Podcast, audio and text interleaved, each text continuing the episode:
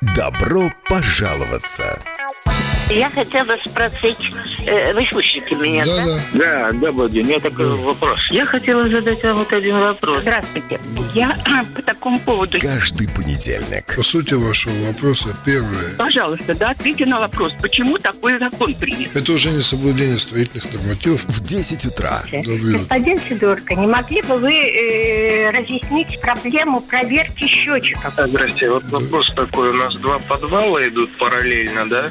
И два входа в них. Обстоятельные ответы А как? Вы не могли бы нам посоветовать? Я могу нам это очень коротко сказать, что на коммунальные вопросы. очень сложный вопрос. И это вопрос, наверное, не домоуправления и даже не жильцов. Я понял вопрос. Спасибо. В законе написано очень четко. Председатель правления Центра собственников квартир Сергей Сидорко. Но вопрос у меня будет господину Сидорку. Я могу его задать? Не было ни одного случая, когда долги просят. У меня к вам вопрос. А к кому вы хотите предъявлять претензии? В программе «Добро пожаловаться». Ну, таков наш закон. Всем доброго дня. Начинается программа «Добро пожаловаться». И на ваши вопросы по коммунальным э, всевозможным проблемам отвечают уважаемые эксперты. Это председатель правления Товарищества Центр консультации собственников квартир, председатель кооператива БАКа-2 Сергей Сидорко, а также эксперт с опытом организации руководства частных и муниципальных домоуправлений, в том числе РНП, Айвар Гонтарев. Всем добрый день. Здравствуйте. Доброе утро. Э, У нас э, в этот раз вот пришло несколько вопросов заранее. Нам прислали их, может быть, с них как раз и начнем. Э, Написали нам следующее, вот как на данный момент можно проверить показания счетчиков на воду, поскольку есть подозрение, что кто-то сдает подозрительно мало на расход воды. Кто имеет право проверить и как это происходит? Право на проверку показаний, ну, считывание показаний счетчиков – это и проверку состояния счетчиков – это обязанности и право управляющей компании. То есть по, при необходимости и нормативами предусмотрена возможность зайти в квартиру и с- сравнить показания счетчиков с тем, что сдают фактически с тем, что сдает человек, а также визуально осмотреть э, счетчик, э, все ли там в порядке.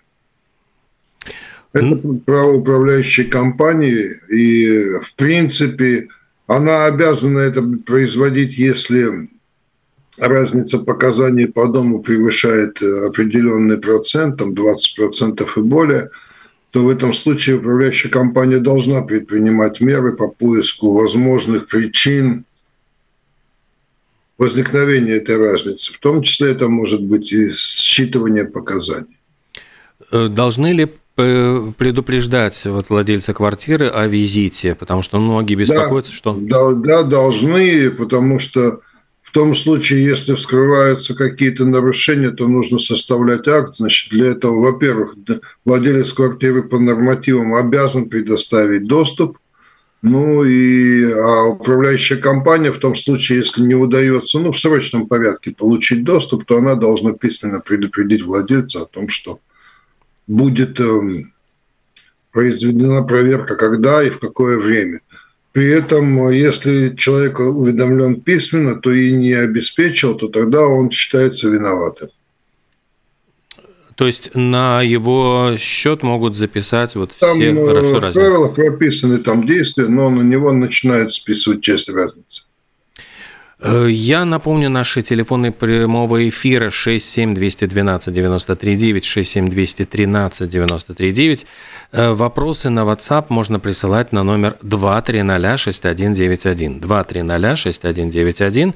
Пишите. Ну, а пока мы продолжим вот э, озвучивать те вопросы, которые пришли заранее. Можно ли потребовать, чтобы Домоуправление э, дало сведения жильцам, сколько потребляет воды каждая квартира в доме? Я бы сказал так, э, вряд ли это можно потребовать. Публикация таких данных может затронуть чувствительные персональные данные. Если вы хотите ознакомиться со всей этой картиной, вы имеете право в порядке, предусмотренном законом об управлении жилым фондом, ознакомиться с соответствующим разделом «Дело дома». То есть подать заявку, вам должны показать э, отчеты там о потреблении воды за каждый месяц, который вы хотите. Но это нужно делать э, у управляющей компании и ознакомление на месте. Публикация нежелательна. Э, тут частный вопрос. Э, ну, такой у меня вопрос, связанный с домом Надзирнову 15. Он находится под управлением РНП. Часть дома оборудована центральным отоплением, это Рига Силтумс. Часть дома индивидуально отапливается. РНП стал всем присылать счета за ремонт теплоузла. Насколько это правомочно? Интересует. Полностью, полностью правомочно потому что есть эм, общее имущество, которым является теплоузел, а есть э, пользуетесь ли вы или не пользуетесь общим имуществом. Это два разных понятия. То, что вам, вы живете в доме, который оборудован системой центрального отопления, она является частью общего имущества, значит, независимо от того, пользуетесь вы или нет этим имуществом, фактически вы должны оплачивать расходы, связанные с его содержанием этого общего имущества, то есть ремонты, обслуживание и так далее, это все за это вы должны платить, независимо от того, пользуетесь вы или нет. Аналогичная ситуация с лифтами, допустим, в девятиэтажках, там лифт идет со второго этажа, но за содержание лифта должны платить все, потому что это общее, общее имущество его невозможно вычленить и приписать к отдельной группе квартир или к чему-нибудь еще. Надеемся, что ответили на вопрос э, слушателя. Олег, Олег, да. Еще одна плохая новость есть для жителей, у которых свое отопление и которые отсоединились от центрального отопления. Есть э, в законе установлен порядок. Это условия кометы Мисер 524 где сказано, что в случае, если вы отсоединились от центрального отопления, вам тоже э, есть необходимость по закону оплачивать так называемую общую часть э, тепла и потерь тепла. Да? Ее определяет эксперт. И, скорее всего, в этом доме также эта часть пока не выведена. Поскольку система отопления, одна, она является одним целым тоже для всего дома. Да, и чтобы довести до определенной точки тепло, до определенной квартиры, например. Она же проходит по всему дому. Да, это общая си- си- система. И э, здесь правильно для тех жильцов, которые, скажем так, э, отсоединились в свое время, это как-то забыли про это, да, но на, на них относится также и определенный коэффициент общих потерь тепла которые никто не устанавливал. Из-за этого получается чуть несправедливая ситуация к тем жильцам, которые остались у центрального отопления, поскольку система, скажем так, ее целостность уже нарушена, она обычно не настолько э, эффективно уже работает. Из-за этого в это, в это время, когда очень большие счета за отопление, э, они получают больш, еще больше счета из-за, скажем так, не правильной работы системы отопления. Да, и они страдают больше. Так, здесь есть о чем задуматься. Ну и в любом случае ведь получается, что даже те, кто не пользуется отоплением, ну, то есть у них частное отопление, они все равно заходят в теплый подъезд и пользуются частью тепла, которую отдают там, не знаю, стены соседних квартир. Конечно. Теплообмен в доме никто отменить не сможет. Э, тоже надеемся, что так, э, ну, как бы люди понимают, почему это происходит. А между тем, вот я где-то потерял просто эту новость, но я читал о том, что несмотря на, на очень высокие счета за э, отопление, и в самом деле сейчас вот люди просто делятся шокированные, там за однокомнатную квартиру 380 приходит там счет евро, Э, тем не менее, вот есть статистика, что, по-моему, порядка 80% э, людей платят. То есть, в принципе, достаточно высокий процент э, людей, которые не задерживают оплату этих счетов. Вот как вы оцениваете вообще ситуацию? Насколько люди ну, аккуратные в оплате счетов, насколько еще есть запасы, резервы, может быть, у кого-то есть накопления, которые они могут сейчас использовать для оплаты счетов. Ну и насколько эта ситуация не изменится ли к концу зимы? То есть еще ведь впереди у нас счета за январь, февраль. Ну, я бы охарактеризовал ситуацию так, что судя по всему, это началась тенденция где-то в прошлом году еще. Э, дисциплина резко повысилась. Это свидетельствует о том, что люди поняли важность, э, скажем, своевременного платежа и, скорее всего, в силу того, что как раз-таки запасов нету, они уже больше не играют в эту игру и не отдают предпочтение другим тратам, а вперед выходит э, плата за квартиру. Это, по-моему, это свидетельствует больше о том, что у людей нет запасов, чем то, что они есть. И нет столь высокой уверенности. Но все равно на сегодняшний день платеж, дисциплина платежей очень высокая. Это первое. Второе, насколько долго? Ну, трудно сказать, потому что это игра на несколько месяцев, а такие платежи по 600, по 700 евро, ну, вряд ли, наверное, человек э, со средней зарплатой, там, как у нас прогнозируется, объявляется в Латвии, может выдержать долго такие платежи. Угу. Но будем надеяться на лучшее. Дело в том, что декабрьские счета или январские счета – это нетипичные. Был очень холодный период. Было очень холодно и было очень большое потребление тепла. Будем надеяться, может, природа будет немножко более благоприятствовать нам.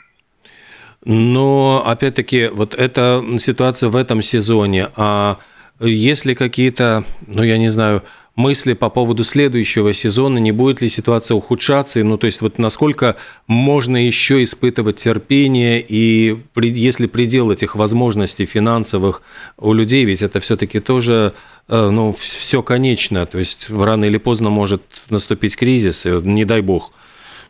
Ну, он э, может наступить и достаточно быстро, но прогнозировать что-либо мне очень сложно, потому что я думаю, что вряд ли кто-то может – Никто не отменит всего того, что происходит на топливном рынке, ни первопричин, ни последствий этого, поэтому э, ситуация будет э, не, не хорошая. Я бы сказал так, ситуация будет нехорошая. Как долго мы сможем, вообще общество сможет справляться с этой ситуацией, но это уже вопрос другой.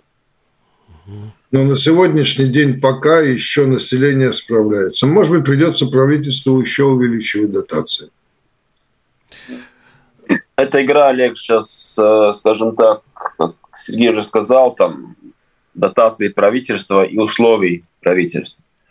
Что, что происходит на данный момент вообще вот в рынке энергетики? Да? Если все, которые следят, уже видят, что цена на газ упала опять э, в несколько раз. Да, она не упала до того там совсем низкого уровня, да, но она упала в сравнении очень много раз. Но тепло мы э, продолжаем получать с Рига по той цене, которая была на пике, когда Латвэнерго и правительство закупало газ на эту зиму и загоняло в Инчукаунс. Они загоняли, грубо говоря, по цене 200 да, и дальше по эти 200, да, ну, тип, теплоэнерго, которая сейчас э, Латвэнерго произвела из газа за цену 200, она дальше продает Рига Сил, Сил, Сил, Силтумсу. И Рига Силтумс получает очень дорогую э, теплоэнергию от Латвэнерго за цену 200. Сейчас цена рынка, ну, в прошлой неделе была 64, что-то такое, то есть она ну, очень сильно упала. Но э, рижане продолжает получать цену за теплоэнергию, исходя из цифры 200. Так что уже, уже ситуация намного лучше, но вот... Но мы ее еще же, не чувствуем, да. Мы ее, не, ее не, не чувствуем, это же одно решение правительства. За сколько продавать между двумя э, компаниями государства и самоуправления, за сколько покупателей продавать теплоэнергию. Это вот так. Приняли, решили и запустили.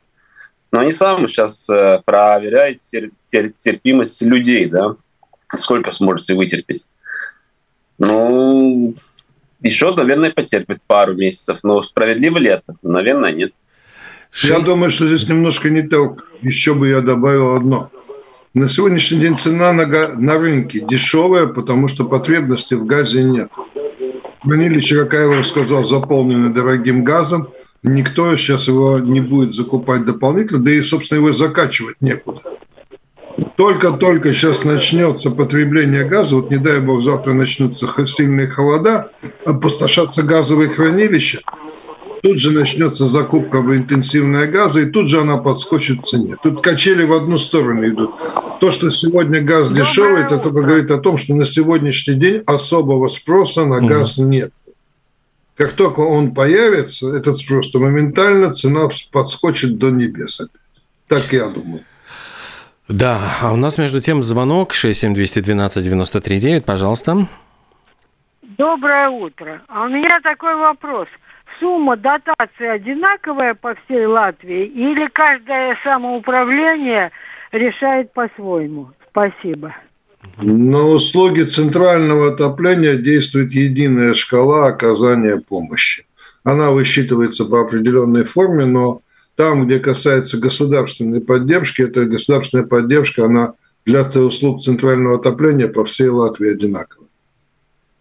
То есть она оказывается всем, а не только малоимущим? Нет, это, это вообще эта поддержка оказывается через расчет тарифа. Ну, угу. Я сейчас на память могу ошибиться, но примерно так сказано. Допустим, за все, что выше уровня тарифа прошлого года, до 150, по-моему, евро за мегаватт-час гасится 50%. То есть половина такого дорожания компенсируется государством.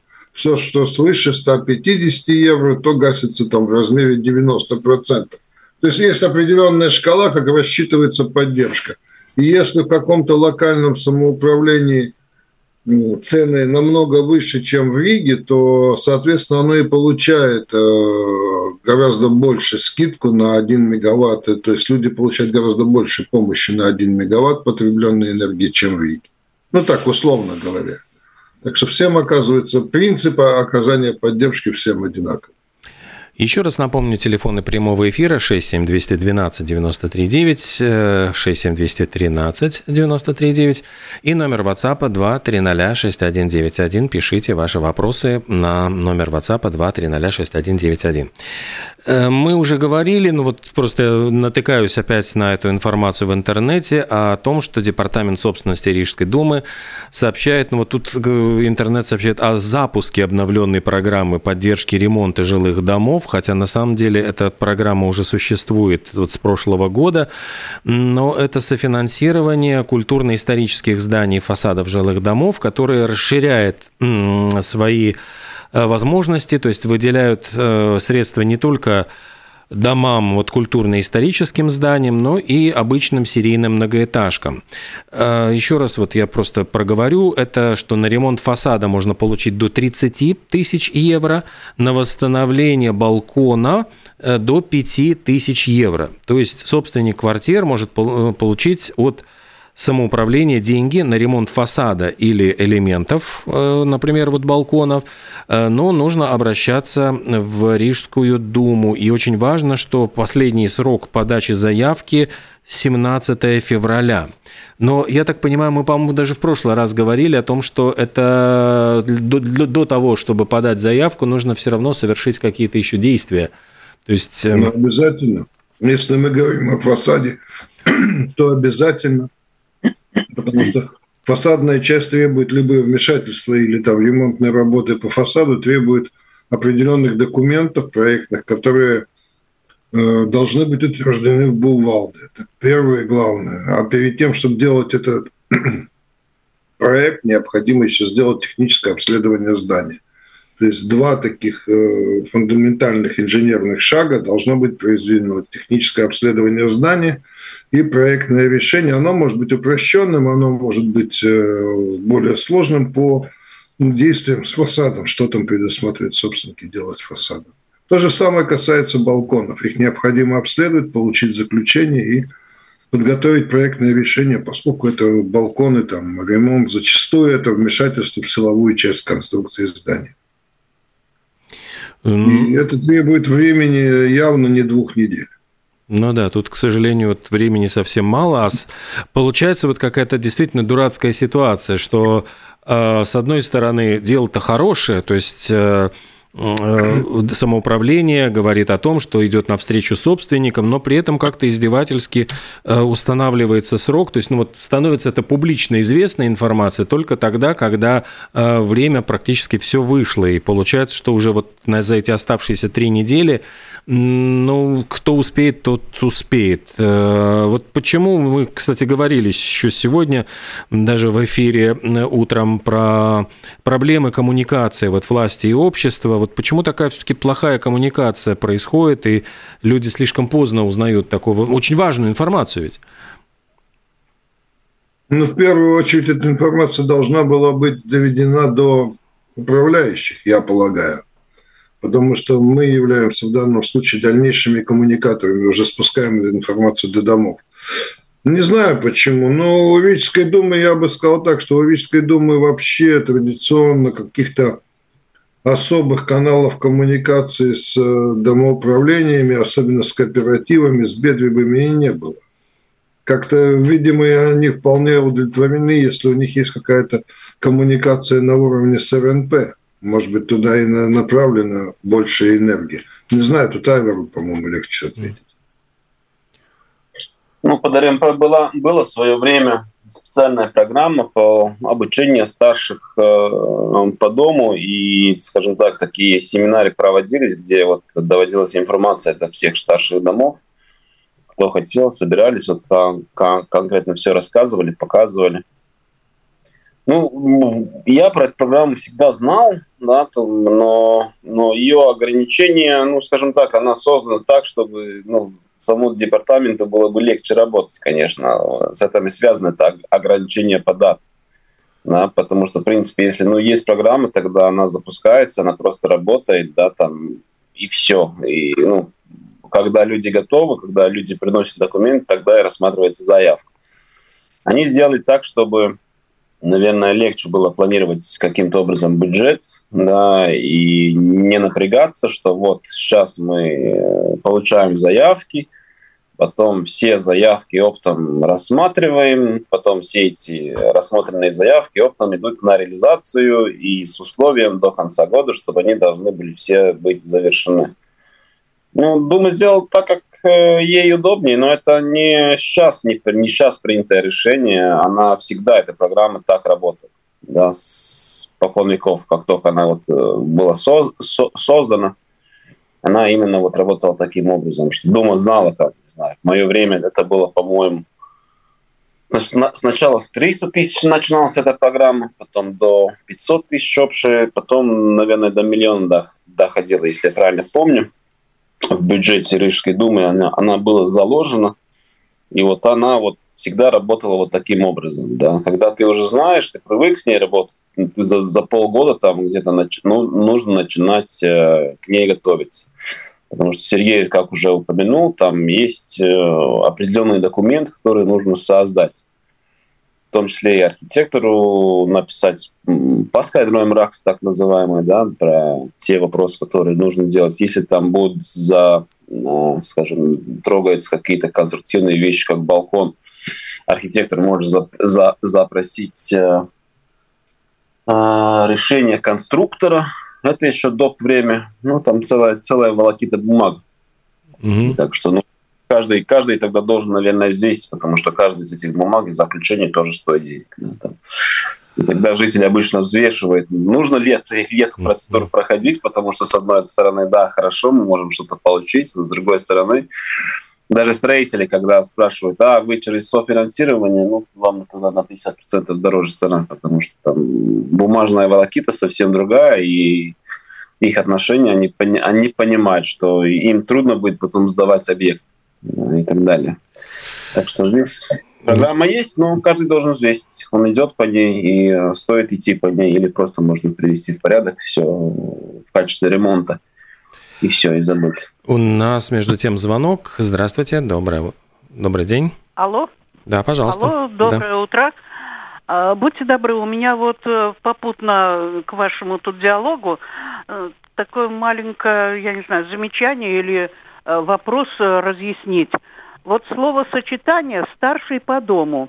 Я в очередной раз недавно прочитала в газете, что такое, такой, ну, грубо говоря, должности по дому не существует. Она нигде не определяется юридически никакими правилами и никакими правами.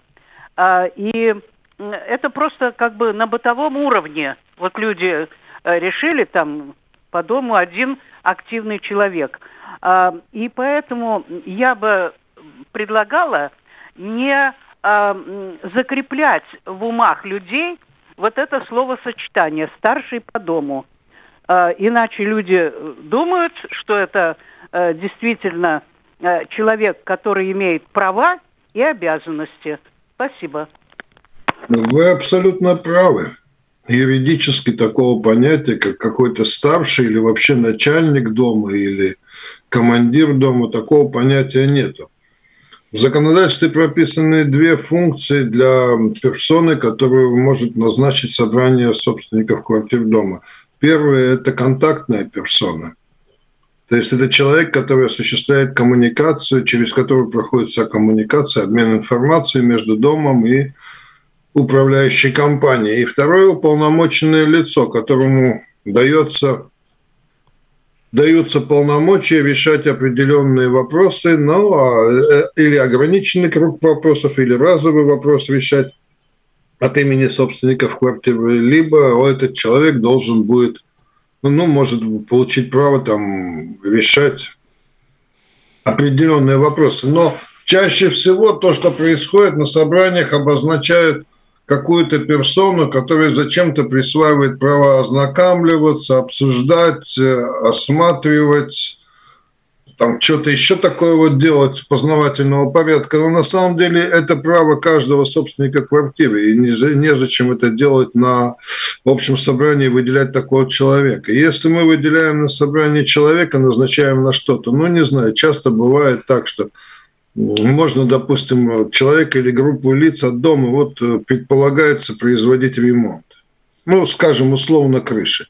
Там известно, что нужно проходить много этапов, и пока ты эти этапы подготовительно проходишь, там могут меняться условия, затраты и так далее. В этом случае, наверное, целесообразно выдвинуть наделить полномочиями группу компетентных товарищей от дома, которые будут э, в курсе этого процесса и по необходимости принимать э, решения оперативно вместо без собрания дома, дать им такие полномочия. Это разовые поручения. Какие могут быть постоянные поручения, я не знаю. И что такое вообще-то старший по дому, вы правы, не надо надеяться, что будет какой-то старший по дому. Это ваше уполномоченное лицо, но оно появляется только тогда, когда вы понимаете, какие полномочия, в каком виде вы и даете, на какой срок, и это закрепляете решением собрания. Э, ну, дай бог, чтобы в доме был такой вот инициативный э, человек. Я понимаю, что ведь это тоже для управляющей компании всегда большое облегчение, когда возможность есть коммуницировать э, ну, просто через одного человека, который дальше уже передает остальным собственникам квартир там какую-то информацию, решение. Потому что если каждый... Ну, очень сложно представить, как этот человек будет работать. Ну, хорошо. Я человек, у которого есть определенные административные возможности, управляющая компания. То есть у нас есть там множительная техника, у нас есть штат работников, у нас есть там возможности платно привлечь консультантов и так далее. Мы что-то готовим.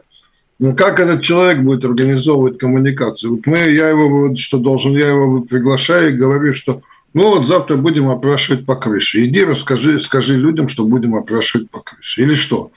То есть Сложно. Это желание, я бы сказал так, это немножко такое очень хорошее желание юристов создать опять очередную идеальную юридическую модель. Вот мы написали, что будет старший по дому, он будет коммуницировать. Как он будет коммуницировать, нас не волнует, он будет коммуницировать. Все, юристы вопрос закрыли. Есть э, функция, есть человек, который ее закрывает. Как он это будет делать, неизвестно. На практике все происходит немножко по-другому появляются инициативные люди в доме для решения определенных задач. Вот человека почему-то у него внутри, внутри закипело, вот он хочет, чтобы были, вот у меня были примеры, ремонт лестничных клеток.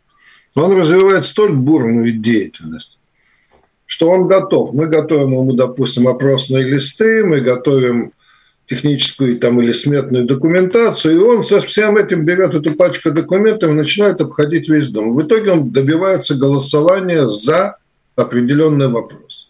Чаще всего вот этот человек, он проявив, ну, как правило, он проявляет один раз эту инициативу, нахлебается, пока он ее реализует, и после этого он, ну, больше ему ничего не надо. Это следует, на следующий случай будет следующий человек. Это скорее всего. А люди начинают уже думать, о, вот есть инициативный человек, он и старший дома, типа. Э, ну да, то есть получается, что это в принципе все зависит от э, решения, во-первых, общего собрания наделить возможно такими вот полномочиями для какого-то конкретного дела. Ну или если есть такой человек, ну к нему чаще всего ведь получается так, что не каждый начинает звонить напрямую в домоуправление. Иногда бывает, что проще э, позвонить в соседнюю квартиру, передать там свои какие-то пожелания, просьбы, которые дальше могут быть уже озвучены, переданы в домоуправление. Но... А мне нравится, Олег, да. название «Старший по дому». И людям нравится. И ну, понятно. принимают это название, да, и все понимают тогда, о чем идет речь, да. Я, я конкретно с такими людьми работаю, да. Когда есть старший по дому, есть с кем вопросы решать, да. Мы с ними обсуждаем, что делаем, что, что не делаем, и потом распространяем всем остальным э, как бы владельцам. Да? Но в первую очередь координируются вопросы именно с ними. И тогда действительно, ну, мне как дому праву работать легче, да, не каждый, потому что часть, часть вопросов и ответов старший по дому обычно один из владельцев, да, который живет в доме, и у которых хорошие контакты и вза- взаимосвязь э, с остальными владельцами. И он быстрее и эффективнее может объяснить на понятном языке, соседу, да, что будет делать, как нужно голосовать, да, и так далее. Он, он, он живет в этом доме, и он э, знает своих э, соседей, скажем так, и из-за этого э, часть коммуникации он берет на себя. Да, это не юридически может быть точно, но это, по-моему, всем ясно, понятно, кто такой старший дом. Есть ли в каждом доме вот такой э, инициативный человек, и что происходит, если, например, в доме два э, инициативных человека, и каждый как бы ну, начинают они спорить между собой вот, э, или расходиться во, во мнении. И начинаются вот какие-то интриги, кто, кто из них является более главным, и вот это я старший по дому, нет, это я старший по дому. Кто может набрать голоса за определенный вопрос, тот и главный. Скорее там происходит по-другому. Есть старший по дому, есть кто-то, кто кто не хочет быть старшим по дому, но ему не нравится этот старший по дому. И там начинается немножко в другую сторону войнушка. Э, звонок есть. Здравствуйте, пожалуйста. Доброе утро. Да. Ну, знаете, этот вопрос очень просто. Все-таки один раз можно как-то собраться на собрании и, и, и выбрать или там старшего, или кого-то. Ну, там, где бедры, там нет проблем. Там как бы есть избранное правление и, и есть э, ну, э, председатель правления. А, так пока не было бедри, бы тоже собрались и на собрании избрали кто, кто старший по дому, пока не было бедры. И никому там претензий, и чтобы все вопросы с тем же РНП уже решали через э, этого человека, а не то, что действительно каждому Э, э, кому-то что-то влетет в голову, и тогда он туда нам парвал, мне звонит, звонит, звонит или пишет, и потом приходит его, как сказать, делают то, что а, остальные не согласны. Спасибо. Ну, чтобы сделать что-то, что, что, с чем остальные не согласны, тогда у меня вопрос, а какое основание для такого решения? Ведь все-таки старший дома, либо он наделен уполномочиями, либо он просто, ну вот, человек такой, как Айвер говорит, инициативный. Если инициативный, он помогает принятию решения, но решение должно быть оформлено в виде протокола либо собрания, либо опроса.